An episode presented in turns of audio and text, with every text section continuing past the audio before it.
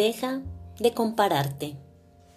Todos tenemos un tiempo y a medida que accionamos, acercamos más esos momentos que tanto anhelamos a nuestra vida. En lo largo de nuestro camino nos encontraremos personas construyendo su futuro, otras viviendo su presente, otras que aún se sienten perdidas y están librando batallas para encontrar lo real e importante de sus vidas.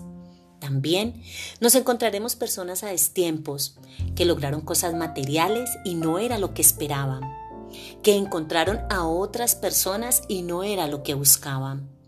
Nos encontraremos personas batallando todo lo que tú ya avanzaste y verás a otros adelantados en lo que tú estás batallando. Deja de comparar tu camino con otros, son totalmente diferentes.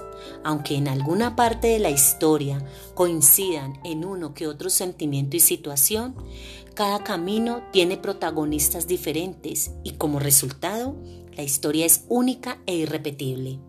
Enfócate, concéntrate en hacer tu camino único, a decorarlo, pintarlo y a caminarlo en tu ritmo y a tus colores. Compararte no es bueno, y menos si tu amor propio no está bien afianzado. Cuando te amas, no te comparas con nadie, todo lo contrario, te inspiras con todo. ¿Sabes?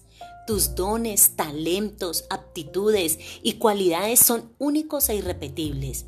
Por eso son extraordinarias y maravillosas tus experiencias porque quien le da el poder de ser inspirador a ese camino, a tu camino, eres tú, tú, mujer de la hora.